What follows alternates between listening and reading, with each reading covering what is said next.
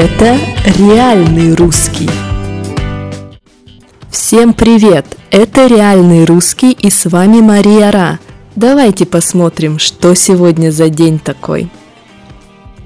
Сегодня 14 мая, и это день фрилансера. Я думаю, не нужно объяснять, кто такой фрилансер, но посмотреть некоторые слова и фразы, связанные с фрилансом, стоит. Фрилансер работает сам на себя. Когда вы слышите, этот человек работает сам на себя, значит он работает не в организации, он фрилансер. Он работает сам, без начальника. Конечно, фрилансер может работать официально или неофициально. Если фрилансер работает официально, тут два варианта. Самозанятость либо индивидуальное предпринимательство. Если фрилансер самозанятый, да, сам занят, то он платит налог меньше, чем индивидуальный предприниматель, но не может многого делать. Если же фрилансер является индивидуальным предпринимателем, или мы часто говорим ИП, аббревиатура, да, ИП, то налог выше, но человек может официально нанимать сотрудников. То есть он может работать не один, у него могут быть сотрудники, он может быть боссом.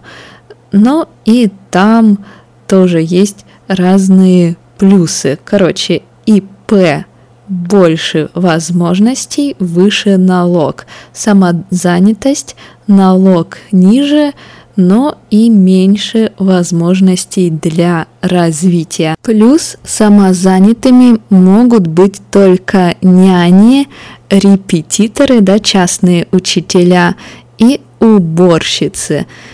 У ИП больше вариантов, но и больше требований. То есть есть ограничения по возрасту, по доходам. В общем, все немного сложнее. Есть люди, которые являются фрилансерами нелегально, они не платят налоги. Обычно это студенты, которые подрабатывают, то есть у них есть дополнительная работа за небольшие деньги, и они ей занимаются нерегулярно.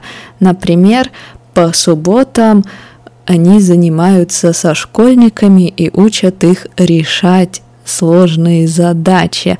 Или они делают что-то еще, не знаю, например, подрабатывают фотографом на свадьбах, но один-два раза в месяц, не чаще. То есть у них очень низкий доход, они получают мало денег, за то, что они делают, и они просто не регистрируются. Конечно, так нельзя, но если доход реально низкий, то люди не хотят платить с него налоги. Вот такие бывают фрилансеры, и с каждым годом все больше и больше людей хотят работать самостоятельно, хотят работать сами на себя. Хорошо это или плохо, сложный вопрос, но в общем, если у вас есть друзья-фрилансеры, поздравьте их с их профессиональным днем. Ну а мы пока поговорим об истории России и посмотрим, что же интересного происходило в этот день. Итак, в 1835 году вышла одна из самых популярных, самых известных российских сказок. Это сказка о рыбаке и рыбке. Автор, конечно, Александр Сергеевич Пушкин. Есть оригинал, есть адаптированная версия для иностранцев, адаптированная версия для детей, мультфильмы, комиксы. В общем, я думаю, если вы захотите, вы сможете прочитать эту сказку или посмотреть мультфильм, снятый по этой сказке. Обязательно почитайте и посмотрите. Это действительно одна из самых известных российских сказок. В 1905 году в Севастополе открылся один из первых музей панорам. Открылась панорама обороны Севастополя. Автор Рубо. Поэтому, если будете в Севастополе, посетите этот музей панораму.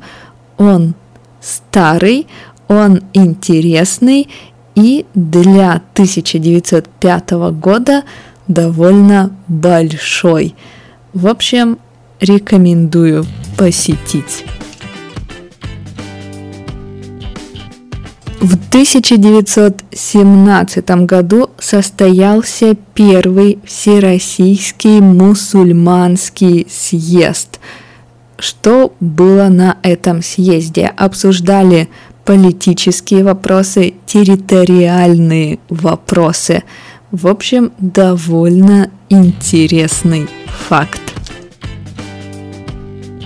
Ну вот и все, давайте посмотрим интересные слова.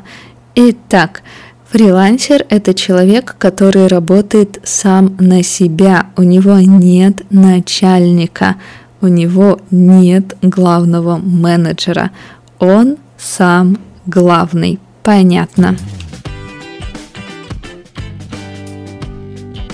Если фрилансер официально зарегистрирован и платит налоги, он может быть или самозанятым, обычно это няни, преподаватели частные или уборщицы, или такой человек может быть индивидуальным предпринимателем ИП. В чем разница? ИП оформить сложнее, ИП может нанимать новых сотрудников и у него больше возможностей для развития, но выше налог. И мы с вами говорили о панораме оборона Севастополя. Оборона значит защита. Понятно. Ну и я думаю, на этом все. Поздравьте знакомых фрилансеров и до завтра!